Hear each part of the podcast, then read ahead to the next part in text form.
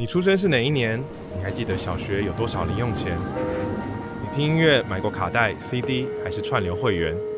你用过 BB 扣、大哥大还是只有安卓和苹果？四十年，我们一起走过解除法禁、党禁、报禁，每人平均国民所得从两千到三万美元，有护国神厂，有台湾 Can Help，不论晴天大雨，都是我们一同前进的足迹。天下杂志 Podcast，好好说那年。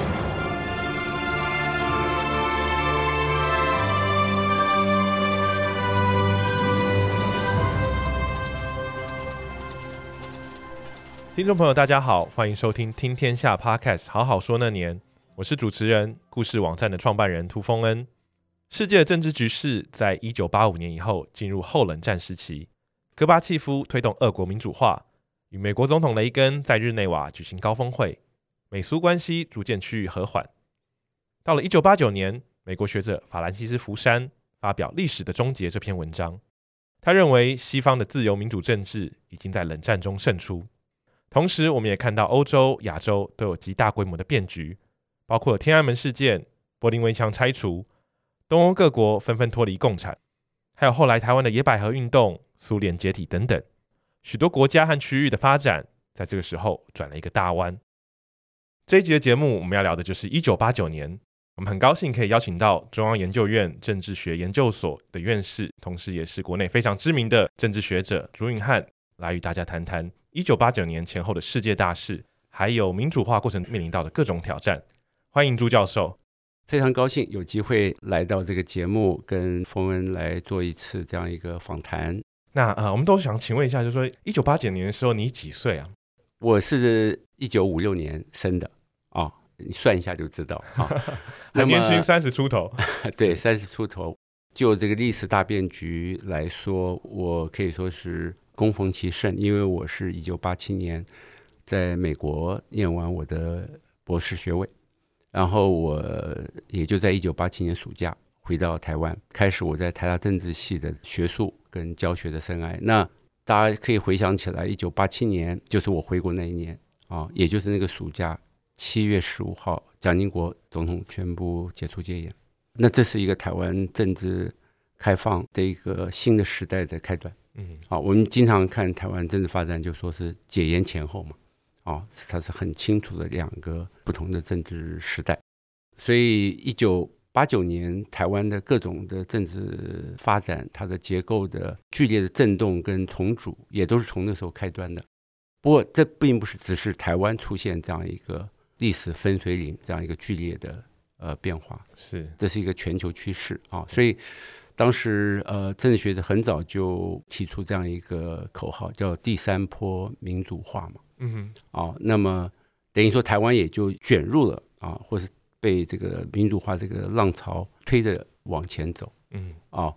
呃，那么这个甚至你可以说，整个苏联跟东欧的这个结构的转型，也是跟这个大的浪潮是分不开的啊。呃，因为我很年轻的时候就经常写政论文章了，呃，所以我一回到台湾，可以说是参与了当时所有的新闻媒体上面的各种关于政治改革啊、宪政体制。然后解严后，呃，如何快速的结束这个非常时期的哦、呃、那些法律体制，我们叫动员抗战时期了，是哦、呃，然后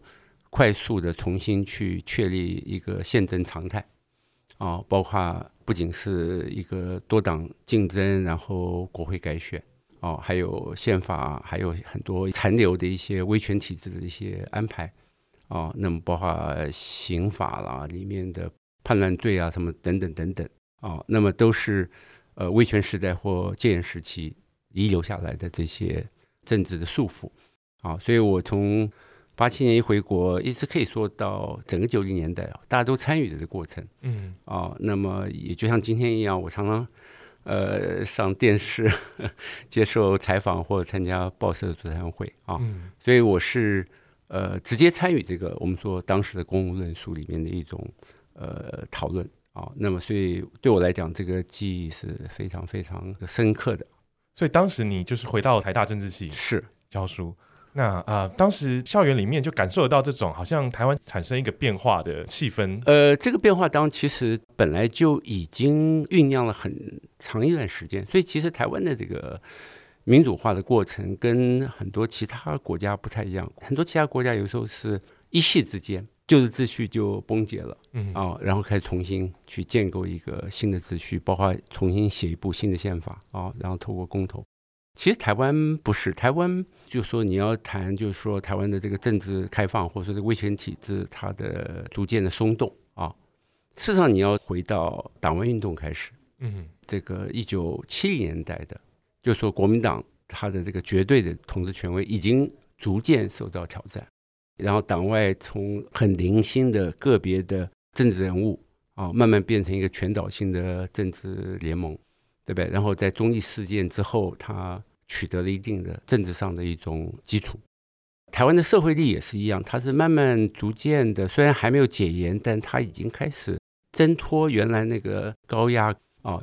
一九八零年代初期，哈，就是还不到一九八五的时候，其实当时有很多很多群众抗争事件出现，有些是代表工人的，有些是。呃，这个公害的受害者，嗯，环境运动，哎，环境运动，哈，有有各式各样不同的。那老兵也有他的诉求，对不对啊？因为他要这个返乡啊，所以那样的政治力量逐渐的，我们说涌现，哈，自主性的，其实他已经酝酿一段时间了。那国民党他回应这个社会的这种要求政治改革的呼吁，他其实也是一直有回应，不过就是他每次步伐不是很大啊。比如说我们的立法院的改选。并不是说我们一次就把万年国会全部结束了，然后重新开始啊，那是到一九九一九二的事情了。在这个之前，它都是叫真补选，就是说台湾地区可以选出一定比例的普选的方式产生，但它在立法院里面并不是多数啊，但他已经开了一一扇小门，应该这样讲。所以这个过程其实是已经持续相当一段时间啊，包括真补选的比例。在立法院的比重也越来越多，所以台湾是一个我们有些人把叫分期付款的民主改革啊，或也是一个渐进式的，所以它不是来的那么一夕之间，一个旧秩序就崩解，然后新秩序全面树立，它不是，它是它是一个在原来基础上。不断做阶段性的调整，阶段性调整，嗯，好，这样。那同样就解严也是一样，解严并不是说呃一夕之间把所有过去的政治方面的束缚、法律上面的呃这些限制性的东西全部都取消，也没有哦，它也是经过一个过渡哦，也就是说把原来的非常时期法制慢慢呃废止，但另外一方面，它也建立一些新的规范，这些规范里面还是有约束性的啊，比如说集邮法。哦，比如说人团法，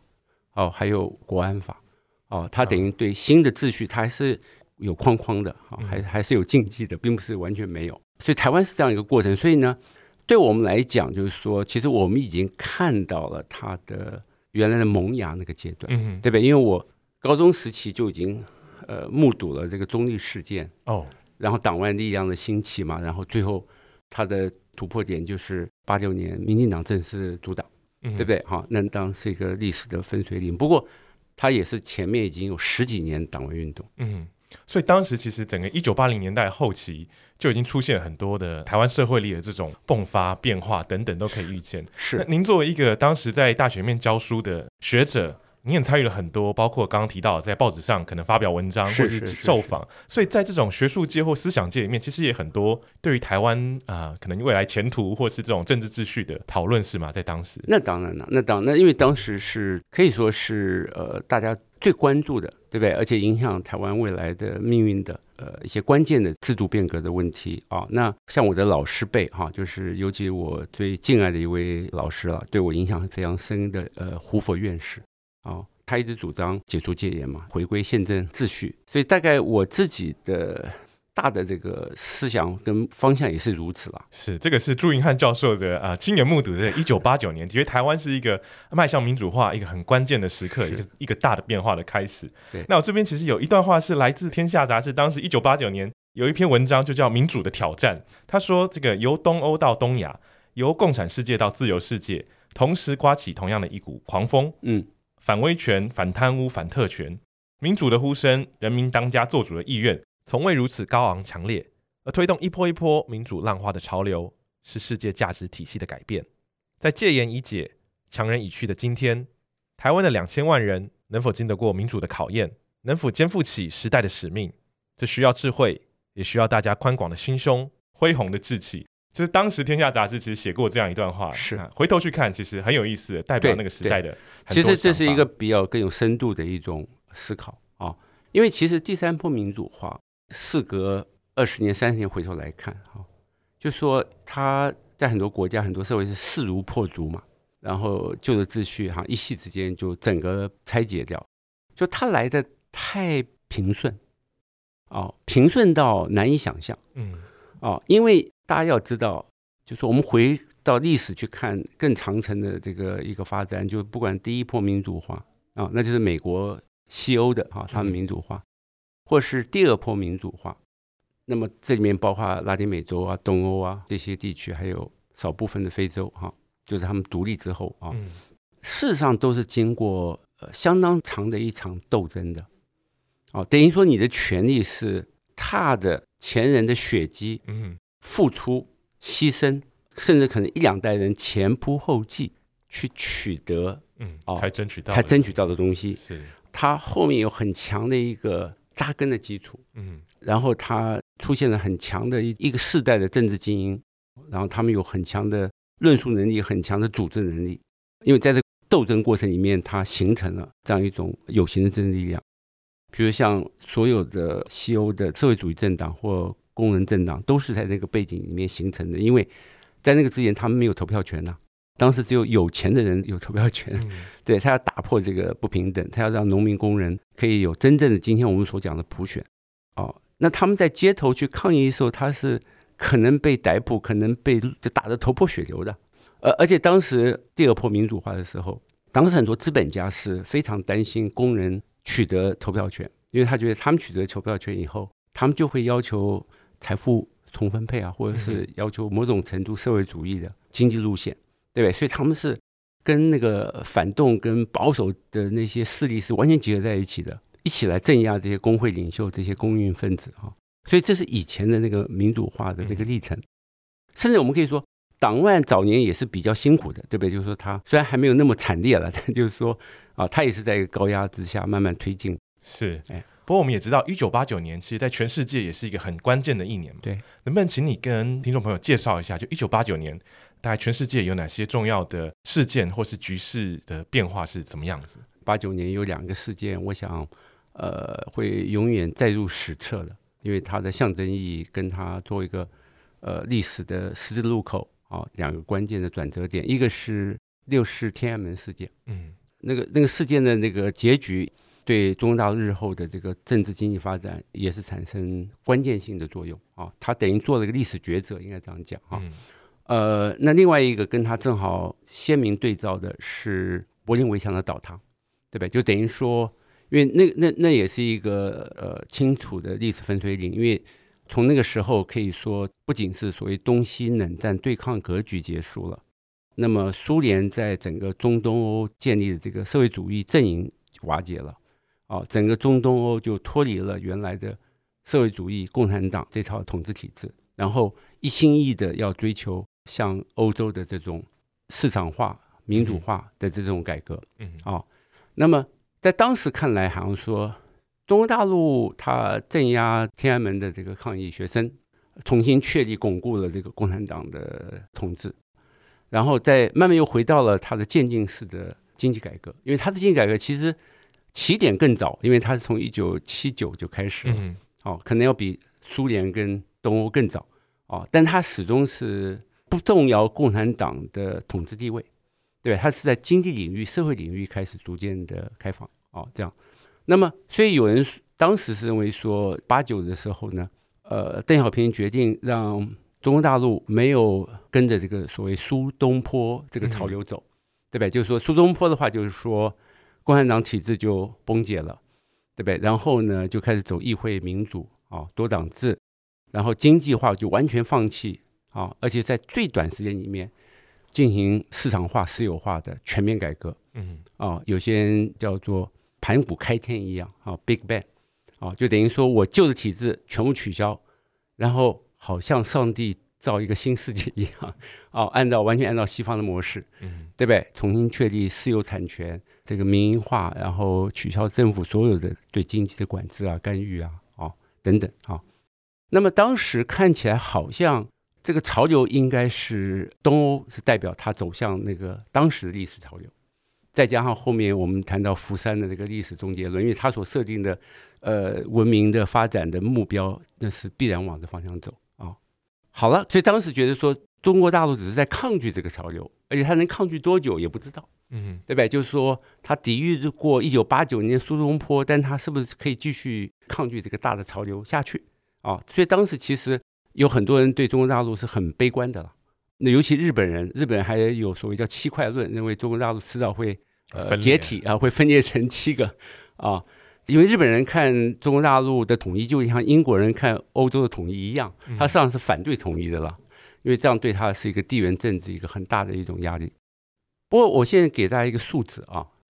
二零一九年我们占中国大陆的整个经济的比重从四十三变成四点二。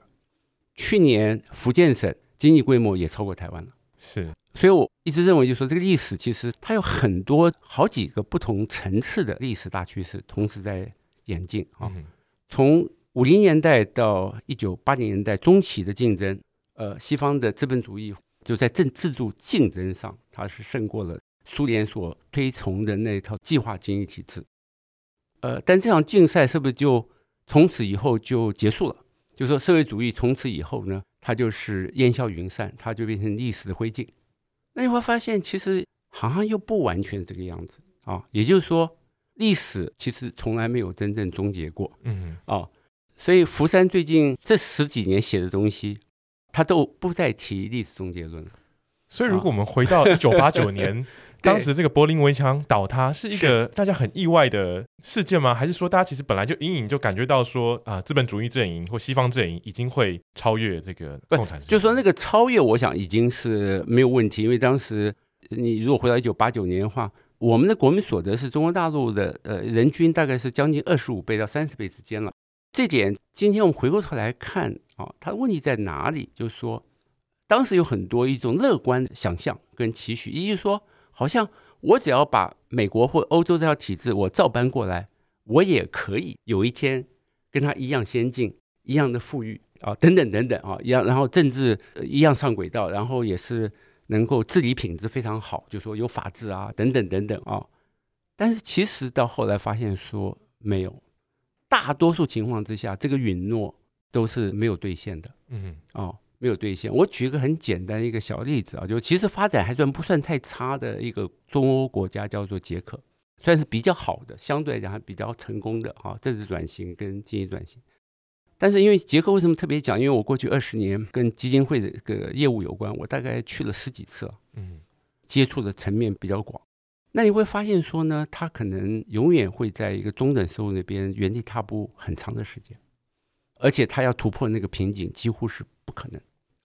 因为他经济规模非常小了，另外就是说，他在他这个九零年代初期开始这个所谓市场化、私有化的改革过程里面，它的最核心的东西全部都被西欧的财团或集团都收购掉了。嗯哼，尤其是德国，德国把它的金融业、电信啊，甚至公用事业啊，还有包括它过去认为国宝的 Skoda 汽车，嗯哼。因为早年的捷克工业是很发达的哦，他他做武器啊、大炮、做坦克，那做轨道交通，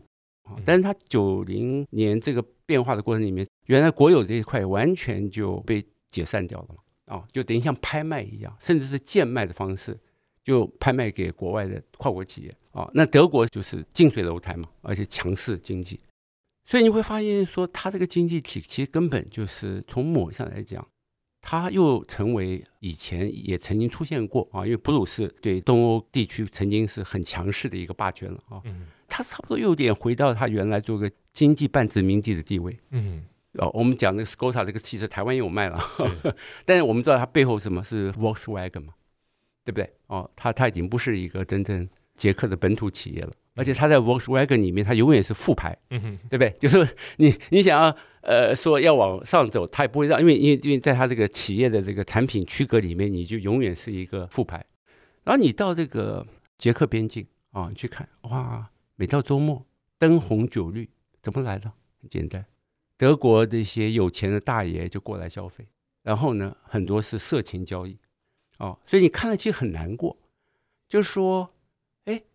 你以为说捷克可以变成瑞士，因为捷克可以变成奥地利，其实不是，他这三十年来，他其实就陷在这样一个经济的依赖关系，然后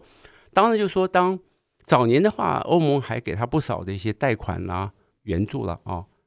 那现在慢慢这些也减少，为什么？因为呃，二零零八、零九金融海啸之后，欧元债券危机以后，欧盟自顾不暇了。嗯哼，他他哪有呃余钱跟余力来支援这些中东欧国家啊、哦？呃，然后另外就年轻人大量出走啊、哦，都不会想要留在捷克求发展。他既然我现在可以拿了欧盟的护照。我能够去美国就去美国，能去加拿大就去加拿大，去英国就去英国。那你想想看，一个社会里面最有企图心的年轻人都往外走的话，那你这个地方不可能将来会有 大的发展。所以，所以我说这些很美好的这种想象跟允诺，其实事后我们回头来看，其实都不是那么回事。所以的确像呃朱教授刚才提到，就是说当时在一九八九年的当下，其实是有很多呃乐观的想象，包括我们刚刚提到这个福山的非常知名这个历史终结论嘛，是是。所以当时出来就是历史终结论这篇文章是先出来，后来才呃一本书，先是一篇文章，后是一本书哈。当然这本书是那个时代的一个标记啊，它代表西方的知识分子的一种，你也可以说是志得意满，然后对当时他们自己。感受到的这样一种大的时代的这个氛围跟变化的一种非常美好的一个总结跟归纳，会认为说他们已经没办法想象人类的政治文明还可以超越美国跟西方已经展现的这套啊。我们说政治是代议民主啊，或者自由民主；经济就是市场经济、自由市场；然后社会就是自主公民社会。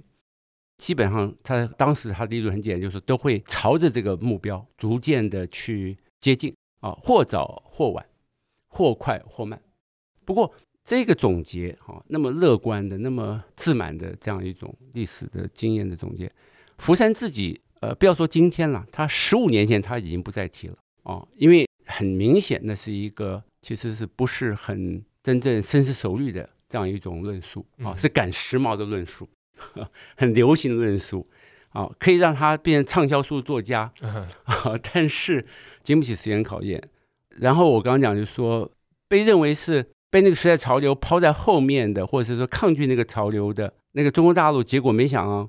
经过二十年、三十年以后，他完全以一个新的面貌出现了。嗯，而且在他自己轨道上展现了大概人类有史以来最大规模的快速工业化。嗯啊，而且他完全没有照抄西方当时所给的那种标准答案，或者说所谓教科书的那种方案啊。呃，当时的方案在经济领域，一般我们把它称为叫华盛顿共识嘛。简单来讲，就是说小政府大市场啊，全面开放、全面国际化、全面私有化、解除管制，让自由市场或是让民营企业给予它最大的一种自主空间。但其实那个思潮，当然我们是知道是从雷根跟柴契尔开始的啊，我们有些人把它叫新自由主义的啊思潮或改革。那台湾其实也赶上这一波，台湾也是一样。其实我们不只是政治解严了，我们其实经济也有一个解放过程。嗯，哦，我们大量的国营企业全部都民营化嘛，政府的以前的这种所谓产业政策也慢慢缩编或是说转型哦，这样。那但是台湾没有走的太激进，不像有些。国家，比如像南美中有些国家，那是激进不得了。但是看起来那个最时髦的、最先进的经济思潮，如果你跟着这个药方走的话，而且彻底去执行的话，你会发现这些社会二十年、三十年以后，正好就是那些社会矛盾最尖锐、贫富差距最悬殊 啊。然后呃，陷入很深刻的经济危机的同样的那些国家跟社会，所以我常常有说，有时候我们对历史的一种长程的变化，真的需要有一种辩证思维，或是易经那种思维啊，福兮祸兮，它是相随的，嗯啊，不是说一个东西当时是正确，然后它一路正确到底，而且结果是好的，不见得。所以这样子，我们回头来看的话，就是说，你看福山他自己后来这十五年的著作里面。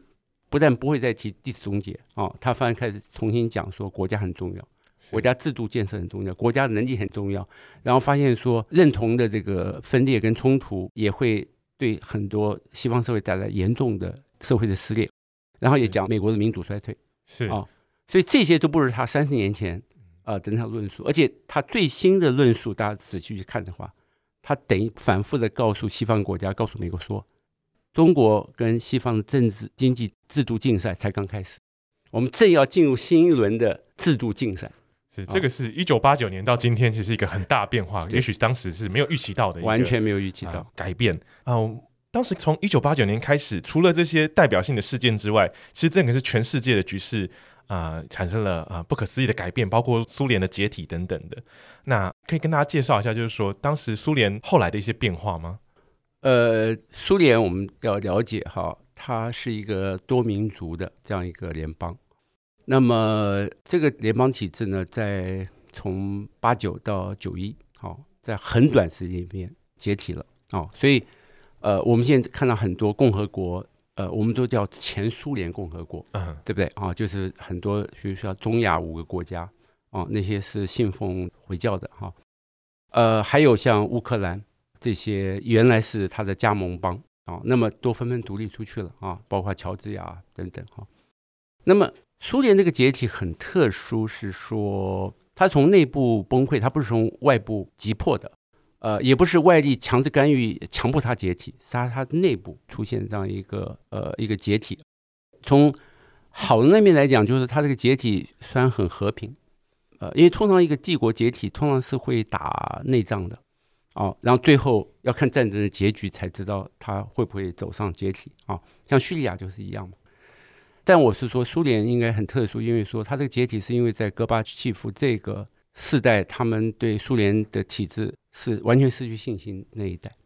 那么，而且非常向往西方啊，而且也相信西方会帮助苏联走上一条新的一条循着西方模式的一条发展道路啊，所以他们也对西方有一种幻想或憧憬，应该这么说啊。而且美苏当时也和解了嘛，所以没有立即的这个军事威胁。呃，可是事实上，等到苏联真正解体之后，经过了大概十年左右，当后来的主体是俄罗斯嘛，俄罗斯大多数的人民觉得说他们上了当，也就戈巴契夫变成英雄，就变成在他们心目中的出卖国家、出卖民族的罪人，哦，就是一个苏联这么一个帝国，居然就在他们眼中崩解，然后一落千丈，他的国际地位、他的国力、他的经济体制，哦，而且。西方允诺的援助根本没有来，不但没有来，等于是西方的资本到前苏联来进行一次搜刮，哦，把苏联最有价值的这个国有资产，就用极为廉价的价格把它这个收买走。当然，这里面还有一些原来在苏联内部的一些精英，正好也配合这些国外的资金，嗯，哦，所以他们自己也变成巨富，在极短时间里面，嗯，等于说过去苏联四十年。的累积的很多一些基础，可以说在短短几年里面就全部被搜刮走了，哦，几千亿美金的资金外流。我们都知道，在伦敦有些很有钱的前俄罗斯的公民，是。啊，还买下什么球队，对，买下伦敦最贵的呃公寓，就这批人啊，啊，就这批人。所以，为什么普京后来会变成如此受欢迎的一个政治强人？当然，他有高压的一块，但是他在很多俄罗斯人民的心目中是说，他才真正开始从政，嗯哼，啊，把苏联的国际地位慢慢重新建立起来，自尊心重新建立起来，然后杜绝了进一步的我们的经济被掠夺的那种可能性，所以。对苏联来讲是一个非常非常惨痛的，尤其是在当时，如果是四十岁、四十五岁以上的那些退休族，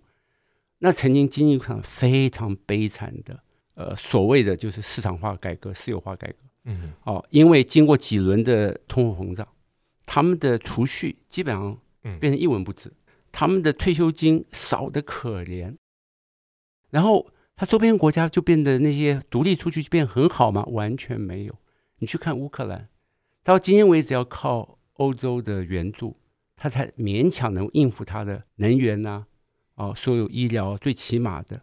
这其实回到我们刚刚讲，就是说到一九八九年或者说一九八零年代后期开始，本来是觉得市场经济是很美好的，民主政治是值得追求的。但是其实我们到了今天，对于民主政治有很多的反省。或思考。那我不知道朱教授可不可以跟大家介绍一下这个部分，呃、就是大家有哪些的啊？是，你的你的问题问得很好，因为坦白说，因为我从一九八六八七以后，我就是一直在研究民主转型跟民主化问题。那我们现在跳脱早年那种乐观的思维啊，我们现在更冷静的、客观的来看全球的这个历史经验，也包括西方国家自己的更长程的政治发展经验。哦，因为我们就要知道，民主体制在西方国家也曾经崩解过。一九二零年代，很多欧洲的民主议会政治维持不下去了。这个威玛共和就是一个例子嘛。当时的法西斯政权席卷了意大利啊，这个奥地利啊，还有甚至也可以包括西班牙和很多南欧国家。所以它从来不是一个保证长治久安的一个体制啊。好了，那我们现在说，今天西方国家民主碰到什么样一个深刻的危机？更不要讲说模仿他们的第三波民主化这些新兴民主国家。首先呢，我想，因为民主这个体制，它的基本的前提是说，它是以主权国家为单位，就是一个主权国家，它是一个一定程度的高度自主，它有国界，它可以行使一个排他性的统治权。然后我建立一个最高政权，然后这个最高政权要经过普选或者说多党竞争。对不对？这样一套机制，然后产生它的政府跟它的合法性。但是它的前提是说，民主国家它作为一个政治也好、文化也好、经济也好，它都是一个高度自主跟一定程度自给自足的一个单元啊。也就是说，它最重要的权利，就同时可以在经济社会、文化各方面可以有效行使它的管辖权，有效行使它的这个公共政策。但今天我们回头来看，这个世界是这样一个世界吗？不是，因为在它这个之上有所谓一个已经高度全球化的一个经济，嗯，也可以说是一个高度全球化的一个资本主义体制，它在架构的这个世界怎么运作啊、哦？那么很多国家在早年可能是一个有规模的一个国家，到今天摆在世界这个政治经济的平台上来看，它变成一个微不足道的一个政治单元啊、哦？你说？欧洲这些中小型的国家，相对于 Microsoft，相对于 Apple，你算老几啊？对不对？我一个公司的 revenue 就比你一个国家 GDP 还要大。嗯，OK。有这个经济跟政治上其实有一个冲突，造成这个民主。不，这就说你你现在是民主越来越变成大多数国家都变成一个政治的侏儒啊，而且再加上新自由主义革命，又把政府的职权不断的削弱削弱。嗯哼，啊，政府能做的事情越来越少。就像雷根说的，最可怕的是政府要来救你啊！对，但他那个是针对当时啊，他所提出来的一种经济思维了。但是现在回过头来看，等到新冠病毒来的时候，你就知道政府多重要了。是，好，你政府没有能力的时候，哇，说这个社会里面最基本的生命都没办法保障，不要讲别的了。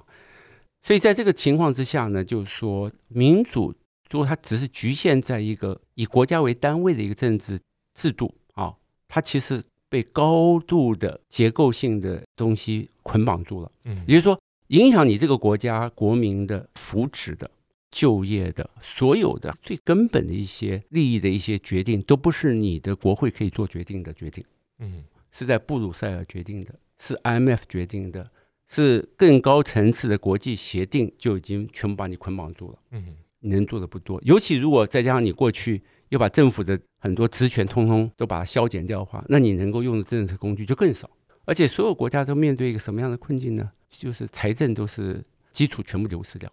因为所有国家都要去讨好这些跨国企业、这些富裕阶层，就是说他财富要摆在哪里，他在哪边投资，对不对？他都要求什么免税或接近免税的待遇。所以这些最有钱的企业基本上不要缴任何税，或几乎没有缴多少钱的税。所有国家都陷入财政危机，嗯，入不敷出。可是全球化带来的各种产业的结构的变化，然后带来这个就业的这个形态的改变，实际上是对于安全网的需求是更高的。一个社会要能够应应好这个全球化竞争时代，你可能科技的投资、教育投资、基础设施投资需要更多哦。可是你钱从哪里来？那你先是变卖国有资产嘛，对不对哦？但是它很快就会变卖完了。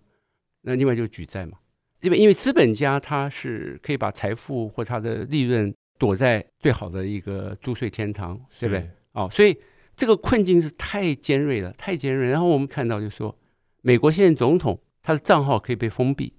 这个封闭的决定也不需要经过法院，不需要经过什么公权力机关的同意，他就是媒体大老板说，哎，这个时候把封闭是政治正确，我就把它封闭掉。啊，他连言论自由都没有了。美国总统这个人叫川普，OK，好、嗯，那你就知道说谁在制定社会的基本游戏规则是 Facebook、Google，啊，所以这个跟民主是完全格格不入的，嗯哼，对不对？就是说你的经济的权利高度的垄断，而且它的垄断是全球的。其实民主在有些情况之下，它要发展的非常好。就说它好像既能够创造最好的物质条件，对不对？最先进的科技哈，然后最好的法治啊等等这些哈。呃，有一段时间是没有错，就是说你觉得美国西欧都可以创造这些开花结果，就是所有好的事情它都有，好，然后你认为那是民主造成的。但其实等到它的外部条件改变了，就说它可能以前是在一个极为特殊的呃对它有利跟优渥的。国际条件之下，它才能像温室花朵长得那么鲜艳。这个环境变了，它自己内部问题就出现了。它不再像以前那么优雅了，它不像以前那么和谐了。哦，它的问题层出不穷了。哦，所以呢，你今天问欧洲大部分国家二十岁年轻人说，你未来的生活水平跟你父母祖父相比，你觉得他会变得更好，变得更差，还是差不多？大部分都会回答说会变变得更差。是，哎，因为好日子没有了。哦，嗯，为什么全世界几亿人享受最高的生活水平，嗯，消耗最多的能源，然后呢，大多数的国家跟民族都是在机警边缘在增长。其实更长程历史来看，人类社会其实在过去两百年才出现过那么悬殊的生产力的落差，嗯，以前没有过。哦，以前中国、印度文明再昌盛，也不过比其他周边的那些民族，也许。生活水平高个百分之三十、四十、五十已经了不起了，啊，从来没有说什么二十倍、三十倍、一百倍这种没有，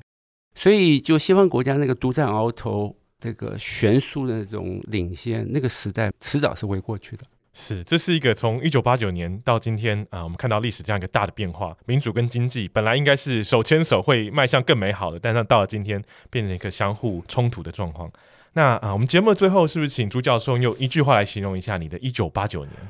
呃，我会有两种不同的想法哈。如果要我自己回到我当时一九八九年的我啊，那当然我会觉得说，当时觉得是历史充满的可能性，呃，所以你是会勇于呃做变革啊，告别过去啊，告别过去。好，如果摆在今天再回去看一九八九，那么就是我刚才也有另外一种深刻的思考啊，就是说。其实人类发展的这个历史，在每个历史点上，当下的那个谁是赢家，谁是输家，谁是历史正确，其实它永远不是说泾渭分明的哦。而且很多过于美好的想象，呃，往往会让人慢慢会失落的，因为这个世界其实还有太多太多的冲突、矛盾跟分配的问题，其实远远没有解决它。那更何况还有永续发展的这个。更大的挑战，对不对？哈，所以其实我觉得在任何时候，应该如果让我重新回到一九八九，我会更冷静，思考的会更深刻，呃，而且会更居安思危，嗯，而且会认为说很多的美好东西都是要去逐渐的去争取啊，努力得来的，不是天上就这样掉下来，然后对不对？从此幸福美满啊，那从来就是一个幻影。这个是朱玉汉教授对一九八九年的一个反省。那谈的也不只是一九八九年了，而是从一个更长的历史的角度重新思考人类整个社会的发展。那我们今天非常谢谢朱教授哦，我非常高兴有这个机会来谈一九八九，希望呃下次再聊。谢谢。那我们休息一下，马上回来。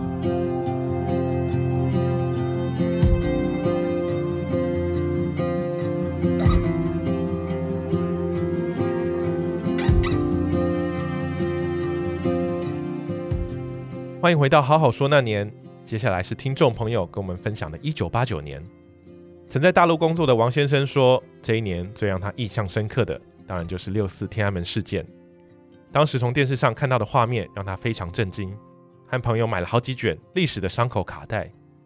两千年后，他到大陆工作，和他共事的大陆年轻同事因为网络屏蔽，对这段历史都非常陌生，而这个话题依旧是禁忌。下一集我们要聊的是一九九零年，欢迎大家在 Podcast 平台上面留言，或是寄 email 到 b i l l s c w dot com dot t w，告诉我们你的故事。另外，还可以上网搜寻关键字“天下四十”，看看台湾四十年来的发展与变迁。节目的最后是时代的声音，这一年代表歌曲是李宗盛作词作曲，陈淑桦演唱的《梦醒时分》，收录在《跟你说听你说》这张专辑，是台湾唱片工业史上第一张销量破百万的专辑。过去的情歌多是以男性视角为主，而这张唱片是以女性的口吻和角度出发，跳脱了刻板印象，展现女性其实可以独立掌握自己的未来。而这样的形象不仅是在歌词歌曲的呈现，包括陈淑樺利落短发的造型以及服装的搭配，塑造了现代都会女子的样态。李宗盛曾说，这是一张经过非常精准的设计与规划的专辑，尝试用一种音乐形式将歌手包装起来。而这张专辑的成功，也让唱片企划和音乐分众的概念更受到重视，继而在九零年代孕育出更多叫好又叫座的专辑。听众朋友可以点击资讯栏中的链接，就可以在 KKBOX 好好说那年的播放清单中听到每个年度的代表歌曲。下周请继续收听由天下杂志和 IC 之音共同制播的《好好说那年》。我们接着要聊的是一九九零年台商开始前进新大陆。我是涂丰恩，我们下回再见。